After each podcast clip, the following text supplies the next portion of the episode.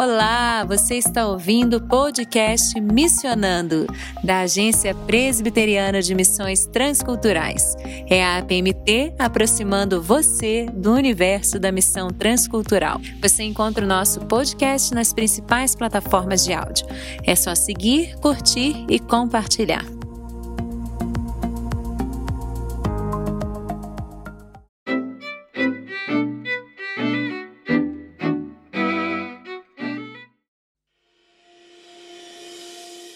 Aí, galera do podcast Missionando! Sejam muito bem-vindos aqui a mais um episódio do nosso querido podcast, que eu espero que esteja sendo instrumento de bênção na sua vida. Bem-vindos aqui também a mais um episódio da nossa série Estereótipos do Campo Missionário que é a nossa série de conversas e bate-papos que estamos tendo com alguns missionários da nossa PMT sobre os preconceitos que existem na mentalidade de muitas pessoas aqui na igreja no Brasil a respeito de algumas culturas, povos e trabalhos que são realizados no contexto transcultural. Que Deus desde já abençoe muito a sua vida, que Ele edifique seu coração com essa conversa e que também a sua mente se abra bastante para a verdadeira realidade dos campos missionários Brasil afora. Vem com a gente que hoje o papo tá muito bom. Pois é, pessoal, para quem tá chegando agora aqui no podcast ou ainda não escutou o primeiro episódio da série Estereótipos do Campo Missionário, a nossa proposta com essa sequência de bate-papos é justamente discutir sobre algumas ideias e conceitos estereotipados que nós temos em mente quando falamos ou pensamos em algum campo transcultural, seja aqui no Brasil ou em outros países também. Muitos missionários já ouviram ou lidaram com esses estereótipos que estão presentes na mentalidade da igreja brasileira, como por exemplo o estereótipo de que ser missionário na Europa é fácil, é chique, é sinônimo de boa vida, viagens, melhores condições e turismo o tempo todo. No entanto, isso não poderia estar mais longe da verdade, porque a realidade espiritual daquela região, da região europeia, é terrível, com muitas pessoas principalmente crianças e jovens, se afastando da fé, se apegando ao ateísmo, ao sincretismo de crenças e vivendo totalmente longe de Deus e nem se preocupando com isso. A gente vê igrejas em países que antes eram berço de movimentos como o da Reforma Protestante, que hoje contam, quando muito, com 20, 30 membros. Os obreiros que trabalham no campo missionário lá na Europa, eles enfrentam muitas vezes é, solidão, poucas amizades, dificuldade para estabelecer relacionamentos contínuos e profundo, por conta até mesmo das resistências culturais que precisam ser quebradas com o tempo. Além, é claro, de muito e intenso trabalho para evangelizar os corações dos europeus, que hoje estão bastante frios ao Senhor e à palavra dele. E esse foi o tema do nosso primeiro episódio da série aqui do Estereótipos do Campo Missionário. Então, se você estiver afim de conferir esse bate-papo completo que a gente teve com os missionários Paulo Sicoli, também com o pastor Alain e a Vanessa Moreira, que são missionários na França e também em Portugal, é só você deixar aqui esse episódio depois que você terminar e pesquisar os episódios do Missionando, que tem bastante coisa legal para você conhecer mais sobre a realidade espiritual do campo lá na Europa. E hoje, dando sequência aqui à nossa série, a gente vai aprender um pouquinho mais sobre a realidade do campo missionário no Oriente Médio. O Oriente Médio, gente, é uma região que está situada no continente asiático, mas que se estende a um país do norte da África e também a países próximos do continente europeu que são banhados pelo mar Mediterrâneo. O Oriente Médio é composto por mais de 16 países e os principais povos que vivem nessa região são os árabes, os turcos, os persas, os curdos e também os judeus lá de Israel. A grande maioria das pessoas que vivem no Oriente Médio são muçulmanas e boa parte da região sofre bastante com instabilidade em relação a governos, política, grupos religiosos e também disputas econômicas de âmbito mundial. Porém, nem só de guerra, conflito e perseguição religiosa vivem as pessoas que moram no Oriente Médio, como também os missionários que o Senhor convocou para que lá trabalhassem com a propagação do Evangelho. Nós ainda temos muito que aprender e desmistificar em relação a essa região que é tão importante para Deus, região onde ele estabeleceu as nações e operou inúmeras maravilhas e onde ele também enviou Jesus Cristo para ser o nosso Salvador. Então, mesmo sendo berço de muitas civilizações criadas pelo Senhor há milênios, o Oriente Médio ainda engloba alguns dos países menos alcançados pelas boas novas de salvação em Cristo no mundo inteiro. A gente precisa quebrar esses estereótipos em relação ao povo e à cultura, para que não só mais cristãos brasileiros orem e se envolvam com esses campos menos evangelizados, como também novos obreiros se disponham a servir ao Senhor nestes locais, encorajados mesmo. E para a gente conversar sobre tudo isso aqui hoje no Missionando, a gente contou com a presença dos missionários da APMT que trabalham nessa região, trabalharam por 10 anos lá, o Vladimir e a Raquel, esse casal abençoado que você acompanha agora a nossa conversa com eles.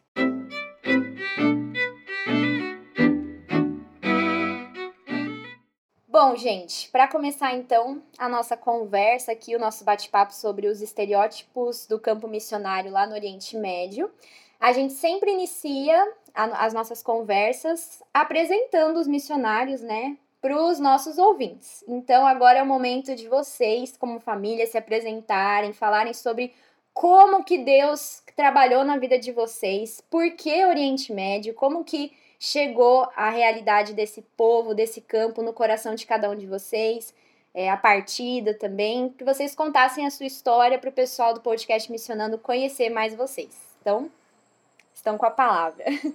Eu quero agradecer o convite feito pela Fernanda e toda a PMT para participar desse podcast e creio que o tema é um tema muito importante para dar uma chacoalhada mesmo na nossa igreja, nas nossas vidas é, eu sou o VJ, que às vezes você pode estar vendo no quadro da PMT. É, e meu nome é Vladimir Júnior. E nós servimos a Deus é, mais de 10 anos no Oriente Médio. Bom, é, eu sempre tive desejo de, de ser missionário, é, porque como eu cresci numa igreja presbiteriana desde de bebê, eu sempre vi assim é, na palavra de Deus, no meio ordinário, é, a questão de ir às nações, fazer discípulos, é, mostrar esse amor de Cristo, levar as boas novas da salvação. E eu também via, é, quando adolescente, missionários visitando nossas igrejas. Esses missionários falando das experiências, contando o trabalho. Eu pensava, uau, isso é tudo muito maravilhoso. Imagina se um dia eu for uma pessoa como essa. Então, assim, eu vi os missionários como pessoas especiais, assim, super-heróis, assim, para mim, como uma criança, um adolescente. E eu vislumbrava isso assim na minha vida. E eu comecei a orar em cima disso, né? Bom, é, depois eu cresci mais um pouco e, e comecei a organizar viagens missionárias, né? Primeiramente uma bem informal. Chamei quatro dos meus melhores amigos e, e fomos até o Paraguai, num campo missionário lá. E aí lá Deus começou a me despertar muito, né? É, ao ver a necessidade do local, ao trabalhar, tudo isso Deus estava confirmando é, na minha vida, né? E Deus usou também meios extraordinários para confirmar os meios ordinários da palavra, né? Até me lembro uma reportagem de televisão que estava falando sobre o Afeganistão e foi uma reportagem de cinco dias e cada dia que eu assistia eu ficava inconformado com a situação daquele país e eu começava a orar muito pedindo a Deus para abençoar aquele país. E no último dia de reportagem, quando falou da religião que era predominante lá no Afeganistão até hoje, o islamismo, eu falei Senhor, manda missionários para aquela nação e eu comecei a sentir muito a voz de Deus falando no meu coração. Por que não você, né? Você pode ser uma pessoa é, para ir até essas nações, né? Eu quero você. Né? Então, aquilo ali me marcou muito. Então, assim, foi um processo longo, né? Não foi, assim, do dia para a noite, de uma hora para outra. Né? Às vezes, muitas pessoas acreditam também que o missionário é aquela pessoa, assim, que não deu certo em nada na vida. Né? Ah, eu quis ser, talvez, um médico, não passei na, na vestibular de medicina ah, eu tentei fazer isso, ser um jogador de futebol, não passei na peneira daquele time. Ah, então você é missionário, que missionário é fácil, só você ir e falar de Jesus. Né? E, e não é bem assim, né? Então, é, Deus chama, Ele capacita e a gente precisa se preparar muito, né? A gente precisa estudar muito para isso. E foi então um processo que começou com os meus 17 anos e Deus foi, só foi confirmando com o passar do tempo. Então, assim, depois eu fui aprendendo mais sobre o povo árabe, fui pesquisando, fui para o seminário, e, e Deus foi meio que fechando o funil ao longo dos tempos, dos anos, né? E quando eu recebi, assim, de uma maneira bem específica, esse desejo de, de fazer missões, eu estava com 17 anos. E eu saí para o campo com 27. anos. Então, foram 10 anos de preparo, de treinamento, é, Deus moldando nosso caráter, nos ensinando né, para chegar no campo mais preparado. Né? Então, foi mais ou menos assim, de uma maneira muito resumida. É, eu sou a R, a Raquel, e eu também cresci na igreja presbiteriana e sempre encantada né, com as histórias dos missionários, quando eles visitavam a igreja. Eu sempre gostei muito de ler, então desde pequena lendo livros, lendo histórias missionárias e desde pequenininha aquela certeza de que é isso que eu quero ser quando eu crescer. Mas aquele sonho, né, parecia tão distante e quando eu fui chegando na né, adolescência, juventude, o desejo permaneceu, mas eu não fazia ideia de onde, quando, como. E quando eu e o Júnior, a gente cresceu na mesma igreja, quando a gente começou a conversar e começou a surgir né, aquele interesse, é, eu lembro que a nossa primeira conversa mesmo foi quando ele tinha acabado de voltar de um treinamento de evangelismo com árabes em Foz do Iguaçu. E foi aquela primeira conversa longa que a gente teve. É, e aí, depois disso, a gente começou a orar para ver se era isso mesmo, né? Que Deus queria para nossa vida, para o relacionamento. E aí, ele já tinha esse encaminhamento para o povo árabe, né? O desejo de ir, ele já falava isso é, na igreja, né? Todo mundo sabia que ele ia ser missionário no mundo árabe. E aquilo me atemorizou um pouco, né? E e foi em oração, assim, foi maravilhoso como Deus confirmou que era aquilo que ele queria para minha vida também. Num dia eu fui no cinema assistir o filme Cruzadas e eu voltei para casa com muito medo, orando, dizendo: Deus, não vai dar para namorar o Júnior, eu não quero ir para esse povo. E assim, em oração, e abria a Bíblia em diferentes textos, e Deus ia me conduzindo para aqueles textos dizendo eu que te chamo, eu que te envio, sou eu que te sustento, eu vou colocar as palavras certas na sua boca. E naquela noite, Deus tirou o meu medo e confirmou de que um dia nós iríamos. É, e foi assim que a gente foi parar no Oriente Médio.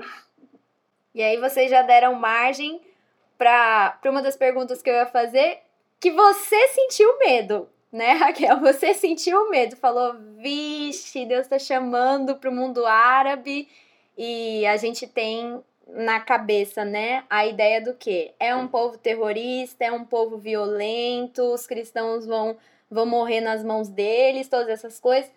Então já tava querendo ou não em você um pouquinho dessa dessa imagem e desse medo, né? E aí o que eu ia perguntar é assim: vocês receberam a confirmação é, de Deus trouxe tranqui é, tranquilidade para o coração de vocês. Mas como que foi anunciar isso de fato, né? Para a família e para a igreja? Vocês viram também esse medo, é, essa ideia, essa noção sobre a vida lá no, no Oriente Médio, quando vocês deram essa notícia para os familiares de vocês?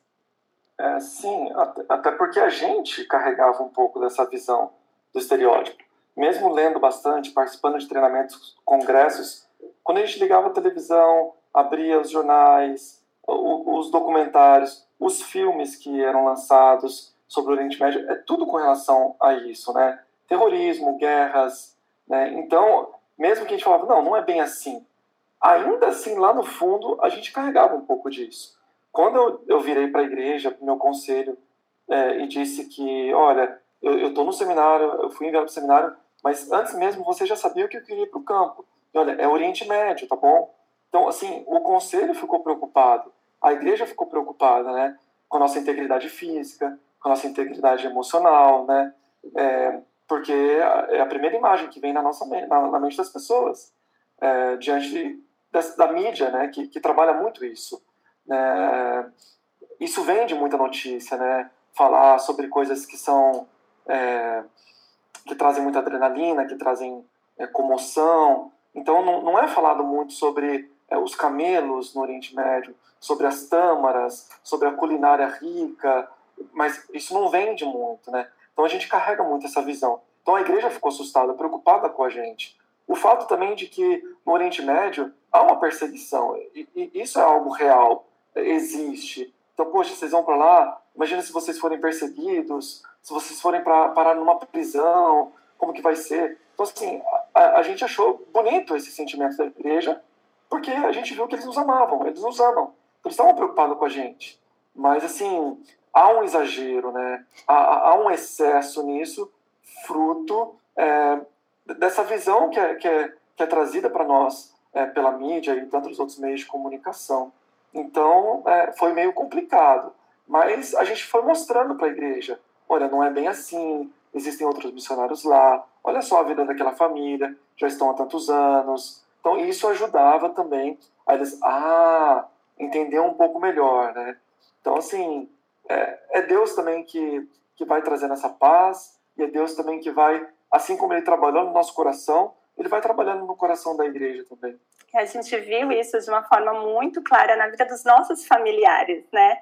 Que uma mãe e um pai enviar o filho, né, para o Oriente Médio não é fácil, mas assim como Deus nos, né, me confortou e realmente tirou o medo, foi Ele que agiu no coração dos nossos pais, dos nossos irmãos, da família, né, do conselho da igreja que era próximo da gente. Então, quando Deus chama, ele realmente ele abre todas as portas, né? Ele atua em todos os meios para sermos enviados. Até quando a gente chegou lá, a gente ainda estava com, com isso muito forte é, no nosso coração. Eu me lembro que no primeiro mês, se não me engano, ou no segundo mês, a gente estava na nossa casa, dormindo, é, e aí lá pelas uma, duas da manhã, eu acordei com muito barulho na porta da minha casa, com vozes assim, estava muito alto. E aí eu fui na janela e espiei pela cortina e, e da janela é, é, era o segundo andar assim. Eu vi na frente do meu carro, o carro ficava parado na rua, du duas pessoas, né, vestidas de árabes, porque eram árabes tal, e estavam encostadas no meu carro conversando e ficaram muito tempo ali. E aí eu falei, o que, que eles estão fazendo aqui? São uma, duas da manhã. Quem que fica uma, duas da manhã na rua? Né? O que, que eles estão fazendo no meu carro? Será que eles estão colocando alguma coisa no meu carro? Será que já descobriram a gente aqui? E aí, ah, e agora? O que, que vai acontecer? E aí eu fiz meio que um barulho assim na janela, alguma coisa, e passou um tempo eles foram embora. No outro dia de manhã, eu dei um abraço na Raquel, falei assim, olha, eu te amo muito, se eu for para o céu, então eu vou te esperar lá, né, brincando assim, mas a gente orou mesmo, Deus, protege e guarda. Eu falei, não vai lá no portão me despedir, fica aqui fechado dentro de casa se possível, se abaixa, fica embaixo do, da, da, cama, assim, sabe? Eu, não foi nem brincadeira mesmo, foi pensando sério. E eu fui, entrei no carro, coloquei, eu olhei bastante embaixo do carro para ver se via algum pacote, alguma coisa colada. Não vi nada, coloquei a chave no contato e orei, Deus, eu entrego o meu espírito, né? E liguei o carro, assim, e não aconteceu nada. Então, assim, a gente estava um pouco é, assustado, né? Por, por tudo que falaram pela gente, os perigos, tudo que a gente leu, e a gente estava chegando no campo, a gente não tinha muita ideia de como era morar lá. Então, assim, é, não foi nada agradável né, passar por isso. Então, a gente quer, através também desse podcast, tranquilizar as pessoas que não é bem assim. Né? É, com o tempo a gente vai aprendendo sobre a cultura, né? Então, quem fica a uma, duas da madrugada conversando na rua na frente da casa dos outros? Qualquer árabe. Onde nós estávamos, isso era a coisa mais comum. Eles sentam no meio de uma rotatória, na calçada, na frente de outra pessoa e ficam conversando. Então, isso é muito comum. Não tinha nada de extraordinário naquilo. Mas para a gente foi extremamente assustador, né? Outra coisa é a questão das mulheres, né? Como elas são tratadas no Oriente Médio, né? No mundo muçulmano. E claro, é uma realidade, né? Isso que a gente escuta realmente existe, mas não é todo mundo que trata as mulheres dessa forma, não é algo geral, não é em todos os lugares. Então, onde nós estávamos, nós ficamos 10 anos no Golfo Pérsico. E as mulheres lá, elas trabalham no país onde estávamos, é, algumas optam por cobrir o rosto inteiro, outras né, usam apenas o véu e deixam o rosto de fora. E eu lembro que quando eu cheguei lá, eu não sabia como me portar quando chegava qualquer homem árabe perto. Né? Às vezes a gente estava no supermercado e um homem vinha cumprimentar o Júnior e eu olhava para baixo e eu não sabia o que eu fazia com a minha mão. E assim, eu, eu né, encolhia meio que toda. E depois também, com o tempo, percebendo que não, a maioria dos homens sempre me trataram com muito respeito. E, né, você aprende que não, você pode trocar um olhar, ou alguns, quando, o homem estica a mão, você pode esticar a mão, seu marido está perto.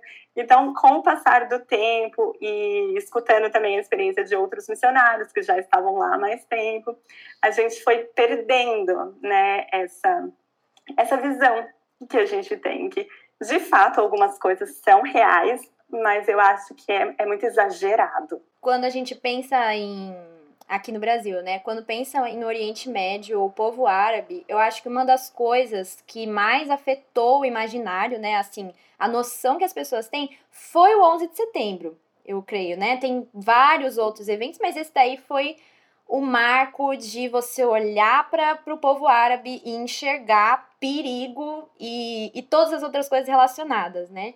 E, e aí eu acho que uma das coisas que afeta também, que nem vocês comentaram, né? Afeta o, o trabalho, porque você já chega com esse medo também. Eu creio que vocês, por exemplo, nessa primeira experiência que vocês tiveram de muito medo com algo que era normal para a cultura, mas porque a gente aprende aqui, olhando essas coisas, olhando essas reportagens e os documentários também, a ter muito medo da, do, do povo árabe, da cultura, do que eles dizem. A gente aprende também a criar esse preconceito com a religião, né? Assim, a não entender, a distorcer algumas coisas. E você acaba criando, eu acho que uma das coisas também que, a, que eu, depois a gente pode conversar também mais ao longo da, da entrevista, é sobre esse preconceito que cria com as pessoas, né? Com as pessoas árabes. A gente coloca eles como inimigos do, do mundo inteiro, porque é assim que a mídia pinta, né? Todo o, o cenário. E aí eu queria que vocês comentassem, né? Sobre esses primeiros meses em que vocês chegaram com esses estereótipos no, no, no coração, né? Na mente. E como que foi quebrar tudo isso, né? Tendo contato com as pessoas, fazendo amizades, vendo a realidade. Como é que foi para vocês entender que, nossa, não é realmente tudo isso que pintam?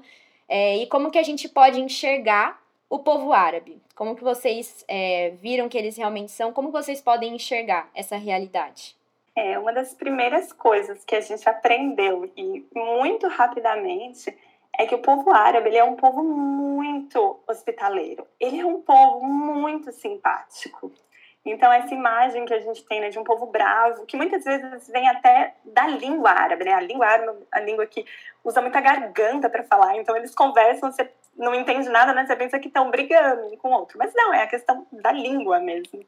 É, mas não, eles são um povo sorridente, um povo alegre. A gente se identificou muito com eles e a gente, até conversando com outros missionários que é, vêm de outros lugares, né, como Europa, Estados Unidos, eles falam assim como eles veem semelhanças entre os brasileiros e os árabes por essa questão da receptividade e da alegria de gostar muito de festa e fazer sempre os encontros, né, as famílias reunidas e aquela falação, o som alto.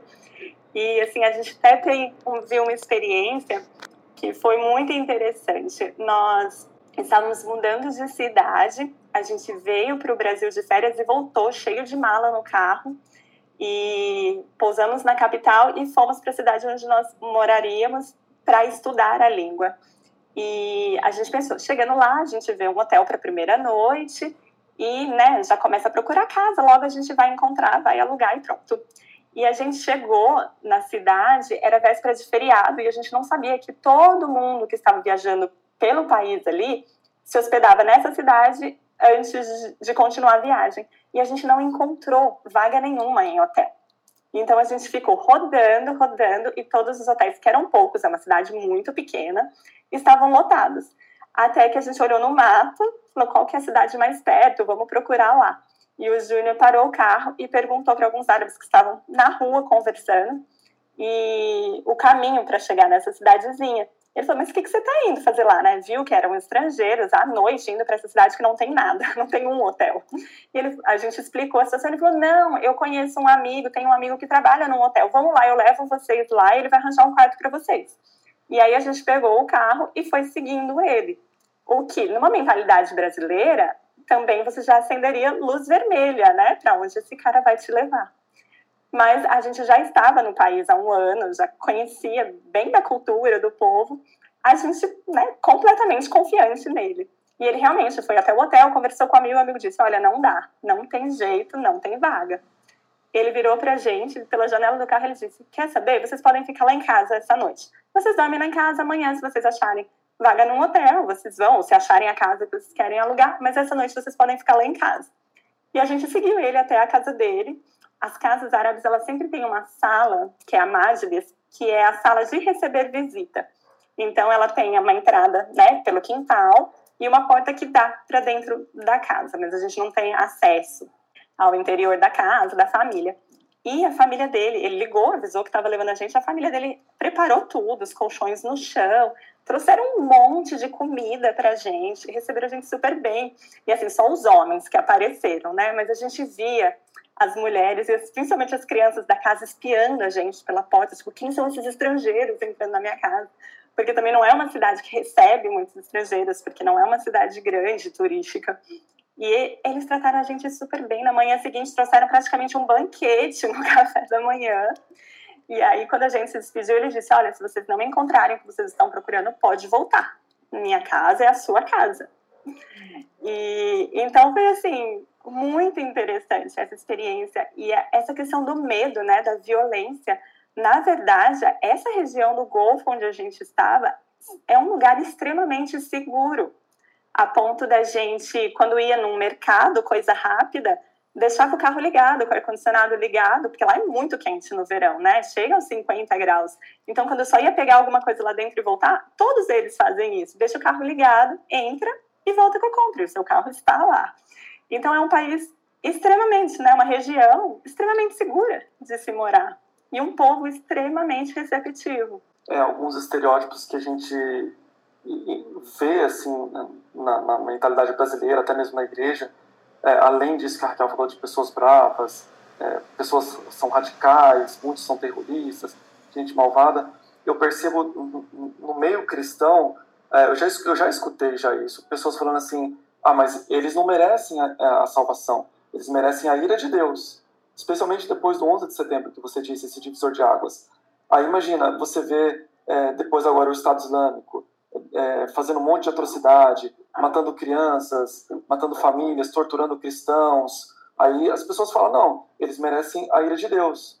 Então, assim, é, é muito complicado, porque é, eu, eu, olho para esse, esse, estereótipo, eu lembro de, de, Jonas, o livro de Jonas no capítulo 4, né? Ele desejou isso é, para a cidade de Nínive. Ele desejou a ira de Deus. Né? E, e Deus é, é, não concordou nada com aquilo, é óbvio.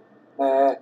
Ele fala assim: olha, você está se importando mais com uma planta que ressecou, isso está te chocando muito mais do que 120 mil pessoas que não sabem discernir entre a mão direita e esquerda. Ah, eu quero a minha misericórdia sobre essa cidade, né? Então, é, quem somos nós para ter esse tipo de julgamento, sabe?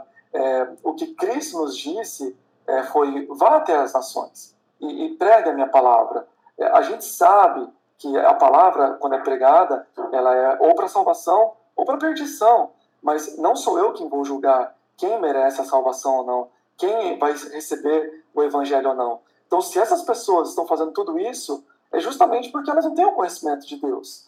Né? E como o árabe ele tem um amor enorme por Deus. Né? Os muçulmanos eles têm um respeito enorme, uma admiração enorme por Deus. Nós temos que aprender um pouco sobre esse respeito que eles têm com Deus, sobre essa admiração que eles têm por Deus. Infelizmente, tudo isso que eles têm é, não, não, serve de nada porque não é através de Cristo Jesus.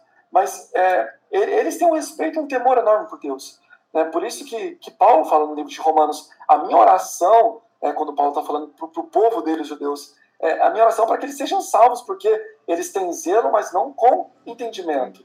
Então é a mesma coisa o mundo árabe, o povo muçulmano. Eles têm muito zelo por Deus, mas sem o entendimento da salvação de Cristo Jesus. Então, assim, nós como igreja, nós temos que realmente pensar, puxa, vamos orar cada vez mais por esse povo, vamos enviar cada vez mais missionários a esses, a esses locais, assim como outros no, mundo, mas especificamente sobre o Oriente Médio, porque eles precisam dessa sabedoria de Cristo para entender que Jesus não é só um profeta, mas é o Filho de Deus e o Salvador dos nossos pecados, né? Então esse estereótipo, eu acho que ele é muito forte ainda na igreja, né? Pessoas pensando assim, ah, olha só o que eles estão fazendo, eles merecem mesmo é, é o inferno. É, isso está totalmente errado. É, essa, essa visão de vilões, né? existem os vilões, os vilões são o, o, os muçulmanos, né, o povo árabe.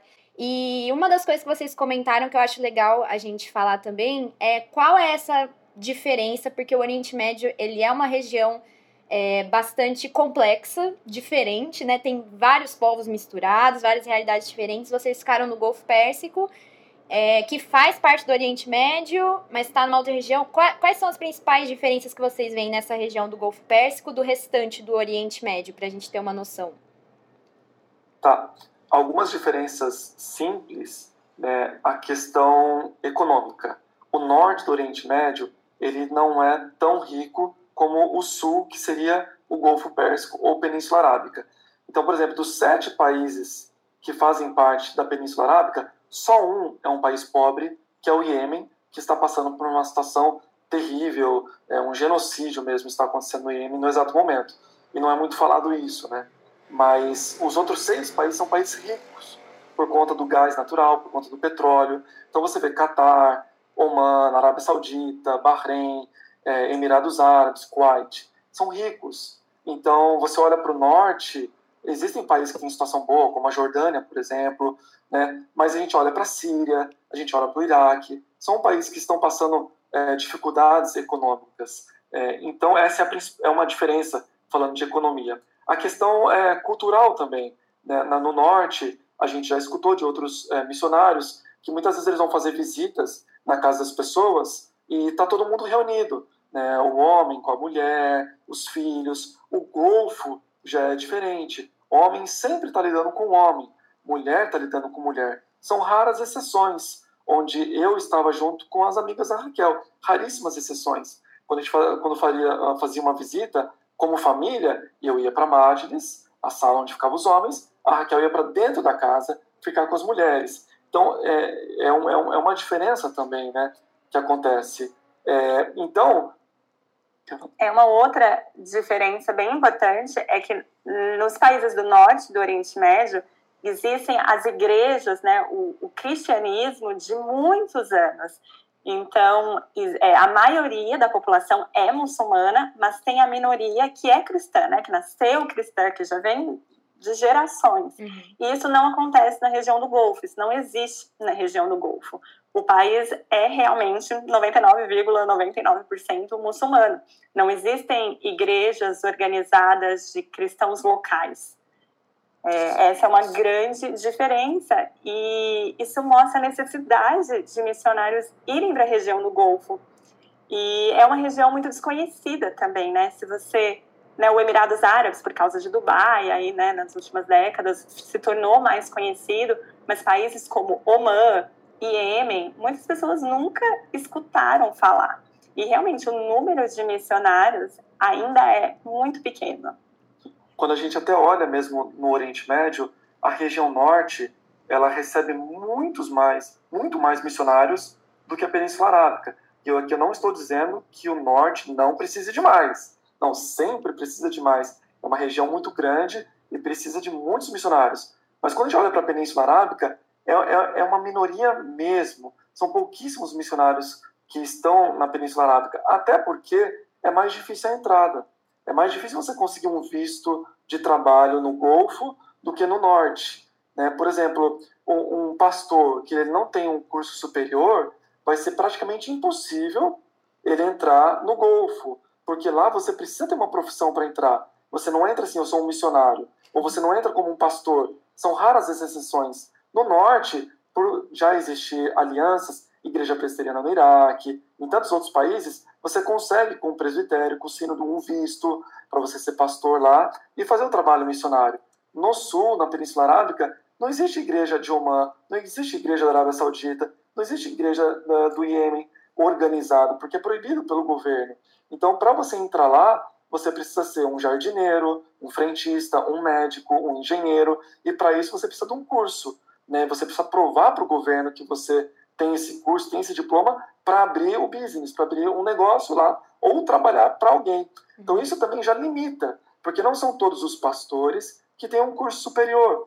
Então, assim, há uma carência enorme na região da Península Arábica, que é uma diferença enorme comparada com o norte. E tem a questão social também, né? Por serem países é, com a maior pobreza ou a questão dos refugiados nos países do norte, muitas vezes você pode entrar através de ONGs, né, organizações não governamentais, o que não acontece na região da Península Arábica, porque os países são ricos, então não existe trabalho social, não existe voluntariado.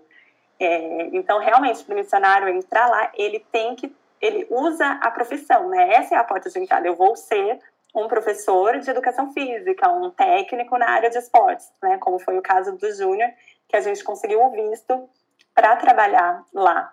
E eu acho que isso até entra na questão que da mentalidade brasileira de que o missionário ele precisa ir para país pobre, né? Muitas vezes a gente associa missão com ação social. E isso, é, em muitos lugares, sim, você leva o social junto com a palavra de Deus. Mas há lugares em que a necessidade espiritual é gigantesca. A Península Arábica, ela está na escuridão. Mas eles não precisam de ação social. E aí, até muitas vezes, o importante lá, para a gente ser recebido e não ser descoberto, a gente precisava viver como eles viviam, num nível de vida das pessoas que a gente estava trabalhando. Então, né, a gente tinha uma casa grande, porque todo mundo lá tem uma casa grande. Não, é, existem poucos prédios na, na região onde a gente estava. Os estrangeiros que vão até lá trabalhar, os estrangeiros ocidentais, que são geralmente quem recebe os cargos maiores de confiança, eles vão lá para ganhar dinheiro, para ganhar muito dinheiro. Que americano, que britânico vai sair do conforto família, da família para ir até o, a Península Arábica, passar calor no deserto e não ser algo que vai compensar financeiramente. Então as empresas pagam muito bem, dão condições excelentes para eles morarem.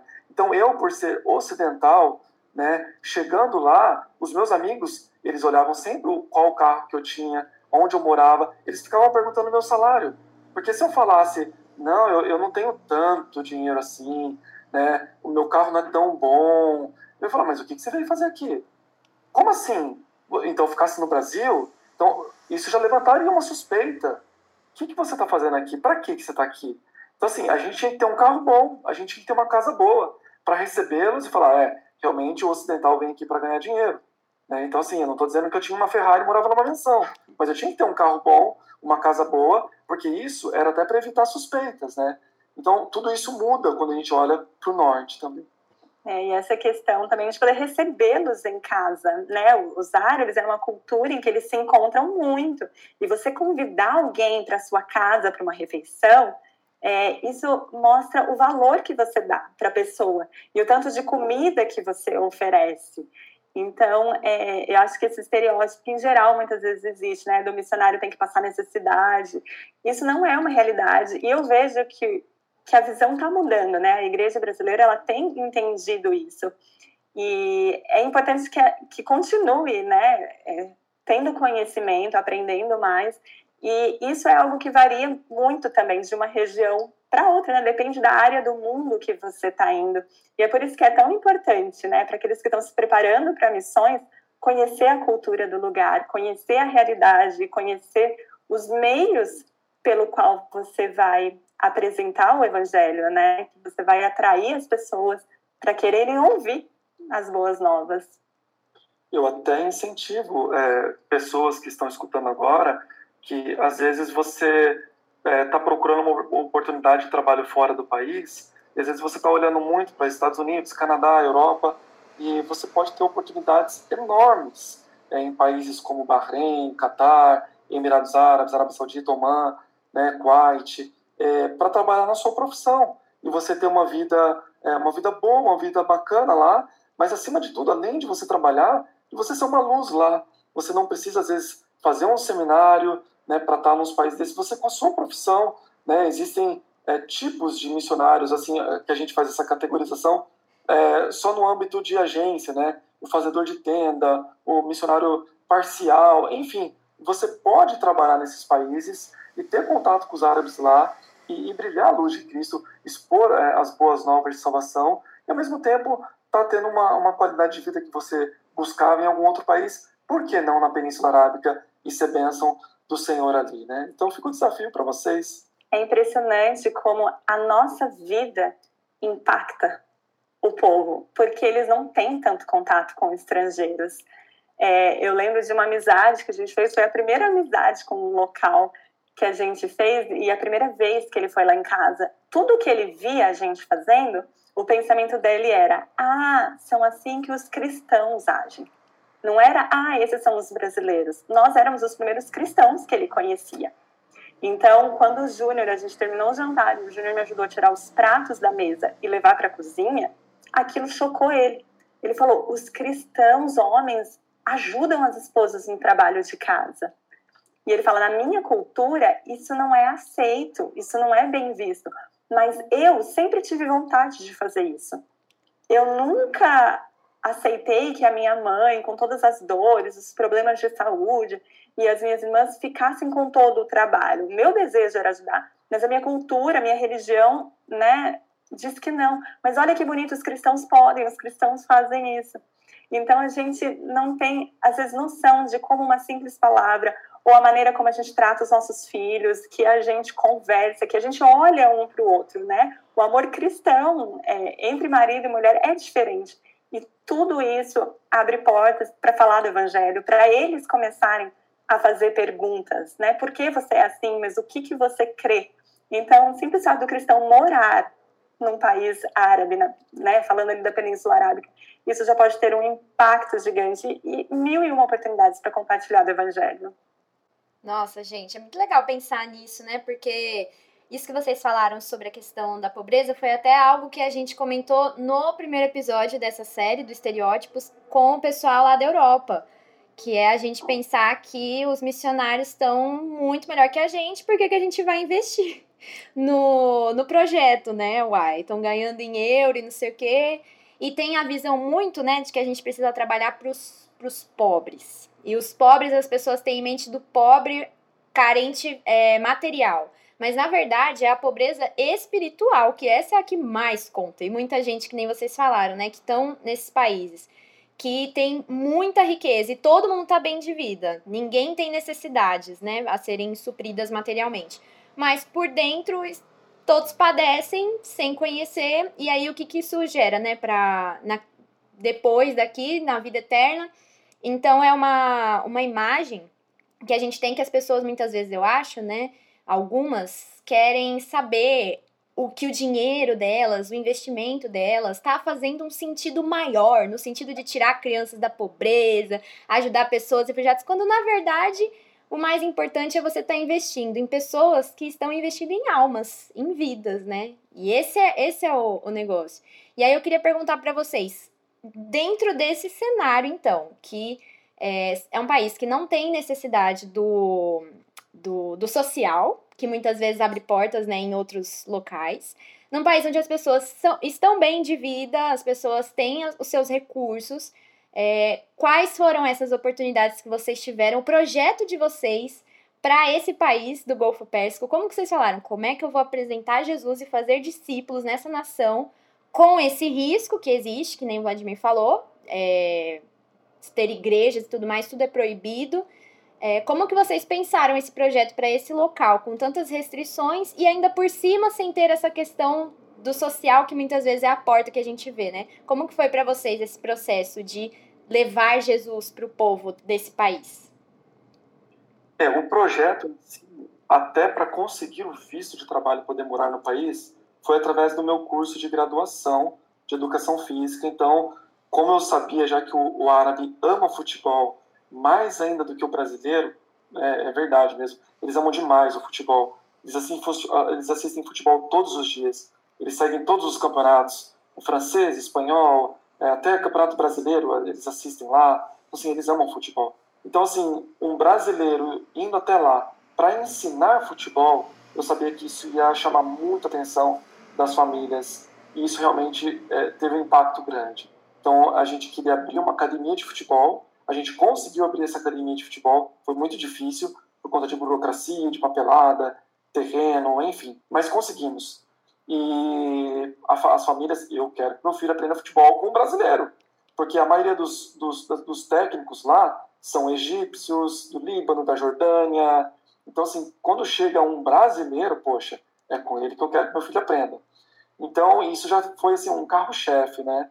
E só que eu sabia que, além dos árabes, outras crianças de outras nacionalidades iriam também querer aprender futebol com o brasileiro. E a gente falou muito dos estrangeiros ocidentais que vão trabalhar lá. Mas existem os estrangeiros orientais, principalmente da Ásia. Então tem paquistaneses, indianos, é, bengales, né, do Bangladesh. E essas pessoas estão lá é, trabalhando muito e ganhando muito pouco. É, é, é a escravidão é, da era moderna, né?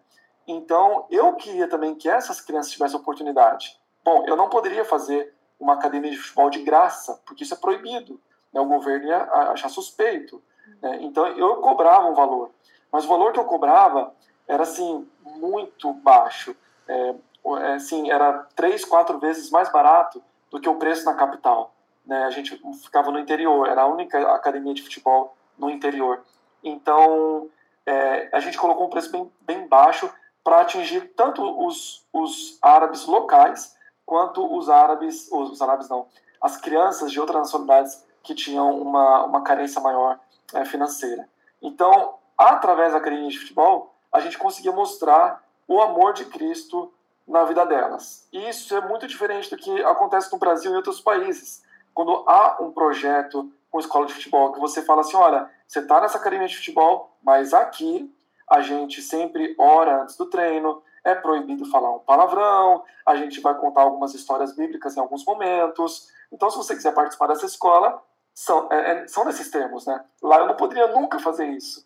Então, eu nunca orava com eles, contava uma história da Bíblia para eles, mas o que eu fazia era utilizar situações é, do treinamento, do dia a dia de jogo, para colocar os conceitos bíblicos no coração dessas crianças. Então, o árabe não tem muito essa questão do perdão. Né? Você fez, você errou, você vai pagar por aquilo no último dia, né? É, vai, vai estar na, na, na, balança das coisas ruins que você fez. Não tem muito essa questão de perdão, de ó, assumir um erro, falar, olha, você pode me perdoar. É, é raro isso né, no mundo árabe, no, no, mundo muçulmano. Então, quando duas crianças começavam a brigar, eu parava o treinamento, sentava todo mundo, ensinava sobre o perdão. É quando eles começavam a, a dizer que terminou o exercício, porque eu estava de costas, vendo uma outra fila, aquela fila, ah, já acabamos, professor. E eu sabia que não acabou, eles tinham que fazer muitas repetições, estavam me enganando. E eu sentava todo mundo, olha, você me enganou, porque eu tô de costas para você, mas e Deus? Então eu, eu usava os salmos, é, se você vai fazer a sua cama no mais profundo abismo, eu contava isso, falava a palavra de Deus diz que Deus está vendo todas as coisas, está em todos os lugares. Então assim, eu ia colocando esses conceitos bíblicos e foi muito bom ver vários pais dizendo, nossa, meu filho, como ele está diferente depois que ele começou o futebol. Como o futebol, ele é bom para a vida do meu filho. Então, assim, eu falava, é, não é só o futebol, né? É. Então, assim, eu, eu poderia... Ah, não, alguns pais me convidavam para ir jantar na casa deles, então eu poderia ter um contato maior. Então, o futebol era só é, o start, né? um trampolim para a gente poder é, falar do amor de Deus. Essa, essa era o meio que nós estávamos ali por conta do visto. É, e, mas o principal mesmo, forma de evangelismo, eu acredito que não só na região do Golfo Pérsico, mas em todo o Oriente Médio, acredito que até em países fora do Oriente Médio, né, é a questão do relacionamento, é mostrar Jesus com a sua vida, é iniciar conversas. E era isso, a gente estava o tempo inteiro com o povo local. Então, recebia um convite para almoçar na casa deles, a gente ia. A gente estava de pijama, se preparando para deitar para dormir. Recebia uma ligação: vamos tomar um café junto. A gente trocava de roupa e ia. Né? Então, assim, ser missionário no Oriente Médio é estar com o povo, é adentrar a cultura, porque é aí que eles sentem: não, você está interessado em ser nosso amigo, em fazer parte da nossa família. E muitos nos chamavam mesmo de família. E é uma amiga comentar sobre um, um problema né, no casamento e você dizer é, eu creio nisso, a Bíblia fala isso sobre o casamento e eles sempre ficam encantados porque a palavra de Deus é sabedoria, né? E ela é poder para salvação. E era através das nossas amizades, né? Do nosso testemunho diário, das conversas que a gente tinha com aqueles que iam se tornando amigos próximos. É, então você tem que estar sempre preparado para esses tipos de convites, né? Você come muito no Oriente Médio, né? E você não pode ficar recusando comida. Você sempre tem que comer um pouco de, de cada coisa que está ali. Então isso chama a atenção deles, porque às vezes algum é, estrangeiro foi ali e falou assim, não, mas eu não como cérebro de cabra, né? Porque é, é a iguaria que é oferecida para o visitante, é uma honra. Então naquela hora eu não, não ia falar isso, porque eu queria ser aceito por eles. Eu queria estar junto com eles. Então você põe, você engole, você come.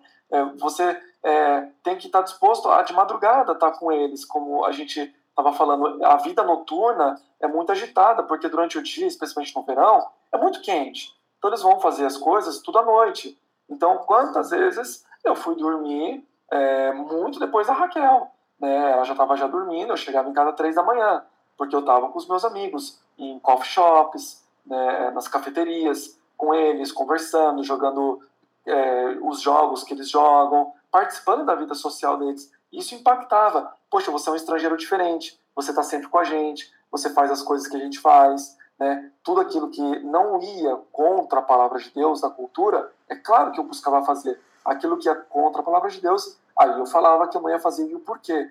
Mas é, isso abria e abre muitas portas, né? É participar mesmo da vida.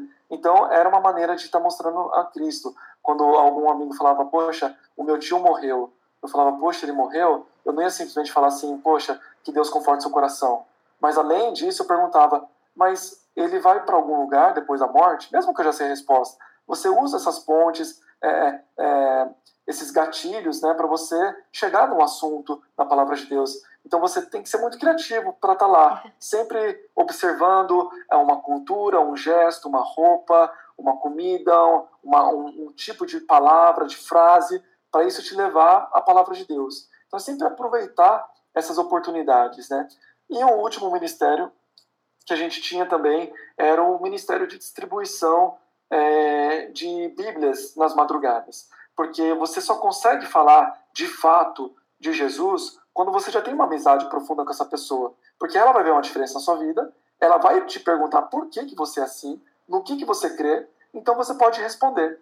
Se eu faço isso com uma pessoa que não é minha amiga, numa fila de banco, por exemplo, e eu viro para ela e falo assim: olha, enquanto a gente está esperando aqui ser atendido, eu quero trazer uma mensagem para você que eu vim lá do Brasil, porque Deus me chamou para estar aqui para trazer essa mensagem, que é isso, isso, isso, isso. A pessoa pega o telefone na hora, ela liga na polícia e ela me denuncia. Olha, tem uma pessoa me evangelizando. É um crime isso.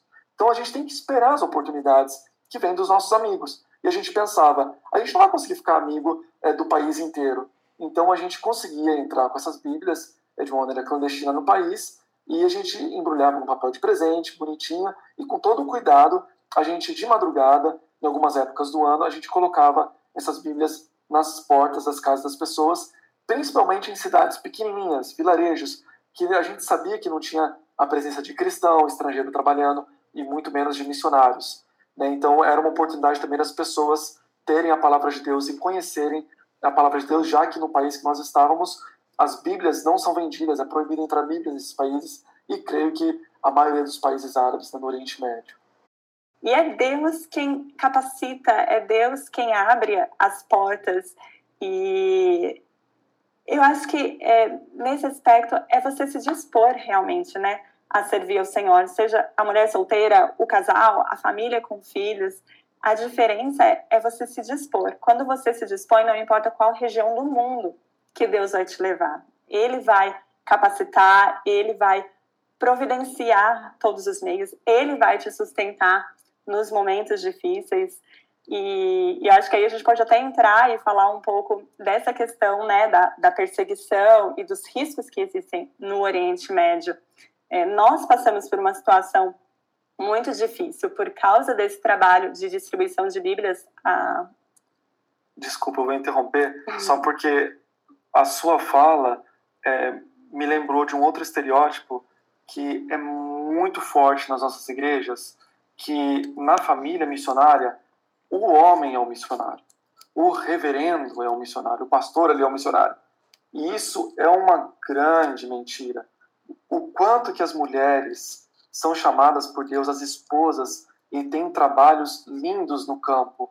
E aí a gente fica tão triste quando a gente vai visitar uma igreja e aí a pessoa que está dirigindo o culto fala: agora nós vamos escutar o missionário Júnior. É claro, na mensagem, Vladimir Júnior, é lógico, é o pastor que vai trazer a mensagem, mas numa escola dominical, numa aula informal, né? Ah, fala sobre o seu trabalho ali, porque você é um missionário. E, e se esquece que a esposa, ela não é a esposa do missionário. Tem mulheres que, tudo bem, ela pode falar assim: olha, eu fui, eu fui chamada para ser realmente a esposa, a mãe, que é um ministério lindo e maravilhoso. Mas a maioria das mulheres, elas são chamadas sim por Deus para serem missionárias junto com o marido. E elas têm um trabalho valioso, precioso no campo, né? Então a gente não pode entender que na família o homem é um missionário e a mulher ela só está lá cozinhando. Né? Então isso é, a gente tem que quebrar um pouco esse, esse preconceito que muitas igrejas ainda carregam. Até porque tem uma questão que eu, eu acho que eu assisti um vídeo, acho que até da PMT, falando sobre a realidade lá no Oriente Médio. Aí teve uma parte do vídeo que parou e falou que muitas mulheres muçulmanas, muitas vezes, chegam a consultar. É, como é que fala? Não sei se é feitiçaria. Começam a buscar outros meios de achar um intermediário entre elas e Deus mulheres que ainda não estão casadas ou que enfrentam algum tipo de problema. E quando, nossa, quando eu escutei isso, eu fiquei assim muito abalada, porque isso você pensar que as mulheres elas vivem nesse desespero de que a salvação delas, se eu não me engano, depende, do, me corrijam se eu estiver errado, né? É, que depende do marido e elas não têm assim esse contato direto com, com Deus é, é uma coisa muito assustadora e quem vai falar até por conta dessa dificuldade, né, que muitas vezes mulheres não podem ficar junto dos homens, que são os missionários, entre aspas, né? Então tem ali a missionária para chegar nessa camada que é colocada muito de lado muitas vezes na, na cultura, né? É, é muito importante. Quando eu, eu lembro quando eu escutei isso, eu fiquei, eu até falei para os meus pais, falei, meu Deus, eu não acredito nisso, gente, que desespero que deve ser. Então é, é importante ver também como que a mulher tendo essa essa sensibilidade, né, de entender a outra também, de estar tá ali nesse contexto todo é muito importante para que elas conheçam e, nossa, imagina para uma mulher que pensa tudo isso, saber que Jesus Cristo é o intermediário e que é só nele e mais ninguém que ela já tem a confiança de que a vida eterna é dela pela graça, né? Então é muito importante isso também. E é muito Desculpa te interromper. É, é, era lindo quando nós víamos mulheres é, conhecerem a Cristo né, o, discurso delas dizendo: Eu não vivo mais com medo, porque a minha vida era uma vida de medo. Então, né, você crescer já sabendo que, por mais que eu tente, eu não vou conseguir alcançar esse Deus inalcançável, distante. E ao ouvir que Jesus é o acesso, que Deus é um Deus próximo, ele não é só o Deus que habita lá no alto, mas é um Deus que se importa, um Deus que te criou, um Deus que deseja se relacionar com você. E, e elas receberem essa palavra e né, as orações que eu fazia com elas e o amor demonstrado delas se sentirem valorizadas, isso fazia uma diferença tremenda. E as mulheres, né, convertidas, geralmente as mulheres que são responsáveis pela educação dos filhos, pela criação dos filhos, né?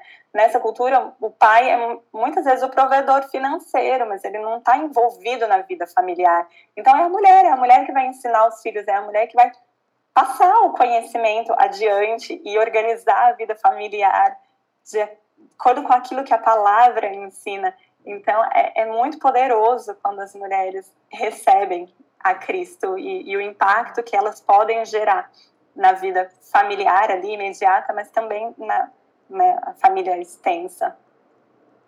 Nossa, gente, é muito legal. Se pudesse, ficava aqui falando, falando, falando. Porque tem muita coisa pra gente meditar e refletir, né? E uma das coisas que eu pensei que seria legal vocês fazerem também é passar um recado, já, né, fechando, é, passar um recado para é, dois recados, na verdade, né? O primeiro para a igreja brasileira, o que, que vocês, como missionários que têm o Oriente Médio no coração e na vida já também, depois de 10 anos de trabalho, o que, que vocês diriam para a igreja brasileira a respeito desse povo e também é, do envolvimento dela com essa realidade, né, a realidade espiritual do Oriente Médio. E um segundo recado para pessoas que têm também o desejo de servirem como obreiros missionários, mas também têm o medo, têm o receio, não sabem como colocar isso adiante, como começar. O que, que vocês diriam para essa pessoa que tá, é, que sente o chamado missionário para essa região? Então, primeiro recado para a igreja brasileira e depois para o obreiro que sente o chamado para o Oriente Médio? É, o primeiro recado, né, a mensagem que eu gostaria de deixar, eu acho que serve para os dois mesmo, né, tanto para a igreja quanto para o missionário que está se preparando. Eu acho que muitas vezes a igreja não envia missionários para essa região pelo medo e até o querer poupar o missionário do sofrimento, porque é uma região de riscos e coisas ruins podem acontecer. É, e acho que é o medo também que muitas vezes impede o missionário em preparo de ir para essas regiões. Não, não vou, tenho medo, acho que eu não sou capaz. Eu acho que muitas vezes tem até uma ideia de que o missionário que está no Oriente Médio, ele é um super-herói, ele é um, uma pessoa, um cristão quase santo, entendeu? Ele está num patamar acima dos cristãos em geral. E isso não é verdade. Nós somos cristãos como todos vocês. É, a diferença é aquilo que eu falei, a gente se dispôs a ir. E é Deus que opera todas as coisas. Então, é, eu quero tranquilizar com relação ao medo e aos riscos, e não só dizer que a probabilidade de acontecer é pequena, porque de fato é. Se você pensar em todos os missionários que a gente conhece, que viveram nessa região 20 anos mais, a gente conta em uma mão quantas histórias a gente conhece de pessoas que realmente sofreram perseguição. É, e, na verdade, nós somos uma delas, né? Como eu estava falando, a gente é, viveu algo muito difícil por causa da última distribuição de Bíblias que a gente fez. É, o Júnior foi preso, eu tive que sair às pressas com as crianças pequenas é, do país, em 12 horas eu, eu saí. E é Deus quem sustenta, é Deus que dá paz, é Ele que protege e quando a dificuldade vem, Ele opera e o nome dele é glorificado e a gente louva a Deus por tudo que nós vivemos e estamos prontos para voltar e, e muita gente, né? As igrejas hoje que tem a gente com muito carinho, elas falam, mas gente, fica no Brasil agora, vocês já serviram por 10 anos, ou tem tanto árabe no Brasil, o número de refugiados aumentando. É, e a gente escuta isso e a, a gente sente o amor delas. É, mas a gente sabe que se algo difícil acontecer de novo, Deus vai sustentar como ele já sustentou no passado e como ele nos curou e né, levou todas as nossas dores é, de que o Deus é o Deus da Seara, ele é o Deus da missão, ele é o Deus do Oriente Médio e ele tem filhos ali e pessoas precisam ir para levar a palavra. Nós cristãos não fomos chamados para o conforto, não fomos chamados para a segurança, Quantas vezes Jesus na palavra disse: No mundo tereis aflição, e tantas outras palavras, mas ele promete estar conosco até o fim dos tempos, a obedecermos a palavra dele. Então, é, superem o medo, né? Coloquem isso diante de Deus em oração. E igrejas, enviem missionários ao Oriente Médio. E visitem também, eu acho que é algo que ajudou muito as nossas igrejas, as nossas, a nossa família a a se tranquilizar, foi conhecer a realidade, foi ir até lá, ver o trabalho, conhecer o povo. É, e a gente pode dizer que o trabalho no Oriente Médio é um trabalho muito gostoso. Como eu disse, é um povo muito receptivo. É, é muito gostoso estar lá, é, as comidas são deliciosas, sentar com o povo, participar das festas. A língua é difícil, é, mas é super possível aprender. Então a gente é, realmente deixa uma mensagem de encorajamento para esse trabalho que é maravilhoso. É um privilégio. Ser missionário no Oriente Médio não é um peso, mas é um privilégio. E a gente louva a Deus por ter dado a nós esse privilégio de servir lá por 10 anos. E esperamos retornar em breve. Estamos contando os dias. É um recado que eu dou tanto para a igreja quanto para as pessoas que estão se preparando. é que para você ser missionário no Oriente Médio, você precisa ter muita paciência e muita perseverança. Porque alguns lugares você já pode chegar e já de uma maneira direta apresentar o evangelho. E lá você primeiro tem que aprender uma língua, que já é difícil para se comunicar na língua deles, aprender muito sobre a cultura. Os outros também têm que fazer isso. Mas aí depois você tem que esperar muitas oportunidades. E às vezes você fica um ano, dois anos. Eu tive um amigo que eu fiquei dois anos com ele, e sempre que eu entrava no assunto religioso, espiritual, ele já falava: Júnior, está chegando num assunto meio perigoso, que pode dar discussão. Então vamos voltar a falar de futebol? Eu já percebia que ele já se armava assim. Mas eu mantive a minha amizade com ele. E depois de um tempo, ele perguntou sobre como que era o Natal. Eu falei: Você quer que eu explique o Natal de verdade, da palavra de Deus? Sim, eu quero. Eu apresentei para ele Natal. Ele falou assim: Vamos começar a estudar a Bíblia junto, que eu quero aprender sobre essa Bíblia, que eu achei maravilhosa essa história do Natal. Então, assim, você, se eu ficasse um ano e visse que não estava dando nada ali, ah, vou deixar de ser amigo dele para buscar outra pessoa que está querendo. Então, assim, você tem que ter paciência, você tem que ter perseverança né, naquilo que você foi chamado a fazer. Deus ele te chamou para pregar fielmente as escrituras nesses locais. Ele não te chama para ir lá colher um monte de fruto. Se isso acontecer, amém. E eu espero que isso aconteça sempre. Mas ele nos chama a pregar, né? Quem vai dar o crescimento, quem vai gerar o fruto é o Espírito Santo, é Deus. Então, isso serve para o missionário. Ó, já estou indo, já pensando que eu tenho que ter realmente muita paciência e perseverança. E também para as igrejas. Para assim, ah, e esse ano é, já tem mais quantos batizados, né? Porque, olha, o ano passado não batizou ninguém, esse ano também não, então vamos então investir em um missionário que está com o relatório com 10 batizados. Então tem que entender que, primeiro, é o tempo de Deus. É o tempo de Deus nos frutos. E segundo, a realidade é diferente em país X e em país Y. Então as igrejas têm que entender e incentivar. Olha, continuamos com você. O cara tá, o missionário está pregando, o missionário está dando um relatório que está visitando, está trabalhando mesmo. Então continue apoiando, continue orando por ele, visitando, é, participando financeiramente, mas é, não fique olhando somente esses números. Igreja, tenha também paciência e perseverança com os missionários em todo o Oriente Médio. E Deus tem feito coisas lindas naquela região. Famílias inteiras se achegando a Cristo, sendo salvas e locais, né, árabes locais evangelizando árabes locais. É, a necessidade ainda é gigante e Deus está operando. Então continuem mesmo orando por esse povo, investindo, indo. E a última coisa que eu queria deixar é que o sofrimento ele pode ser um sofrimento leve e pode ser um sofrimento severo mas não encare o sofrimento nunca como algo ruim na sua vida.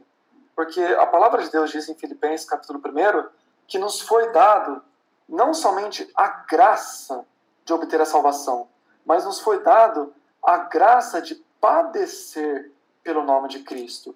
E o contexto desse capítulo é a prisão de Paulo e que na prisão quantas pessoas foram abençoadas, tanto toda a guarda pretoriana quanto a igreja foi motivada a, a pregar ainda mais. Então, o sofrimento é algo dado por Deus, é uma graça dada por Deus para glória e honra do nome dele. Então, no caso, nós passamos por muitos sofrimentos é, de às vezes ter que comer algo que não gosta, de ficar longe da igreja, da família. São coisas que a gente sofria saudade. E passamos também, foi uma rara exceção, mas passamos por um sofrimento severo de interrogatório, de prisão, de solitária, de fuga da família. Tudo isso foi muito difícil mas foi uma bênção por Deus, de Deus, foi uma graça maravilhosa. Quantos é, policiais que eu nunca ia ter acesso, da polícia secreta do país, eu pude compartilhar a graça de Jesus com eles durante o interrogatório. os policiais que iam é, ver se eu estava vivo ali naquela solitária, eles puderam ouvir eu cantando eu transmitindo o amor de Cristo na vida deles, orando e falando do amor. Então, tudo isso é para a glória de Deus. Então, não pense assim, ai, se eu for para algum campo no Oriente Médio ou outro lugar, e se eu sofrer, é, encare o sofrimento como a palavra de Deus diz, que é uma dádiva, é uma graça, é maravilhoso, porque a glória de Deus sempre vai ser manifestada.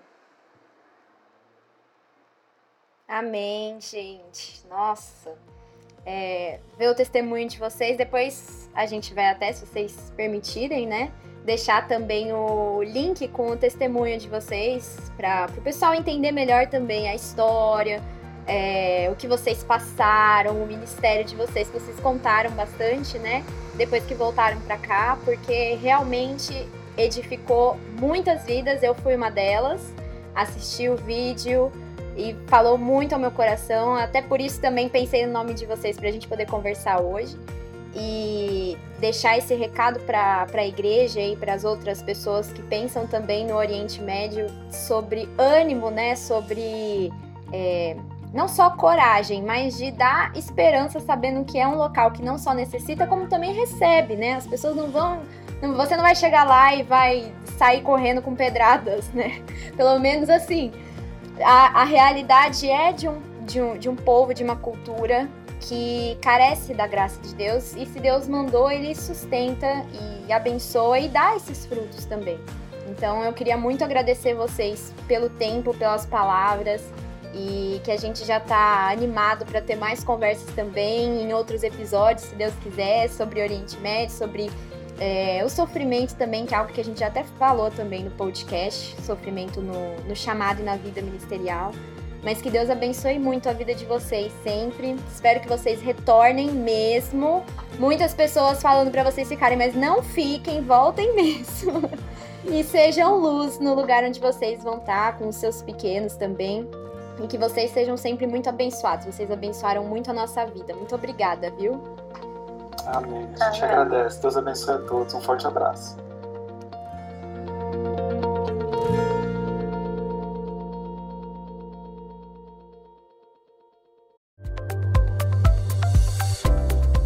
E este foi o podcast Missionando, uma produção da equipe de comunicação da APMT, sob coordenação de Isabela Silveira, produção e locução de Fernanda Muniz, Raquel Henrique e Tabata Mori, edição de áudio de Ronaldo André e técnico Kleber Macedo.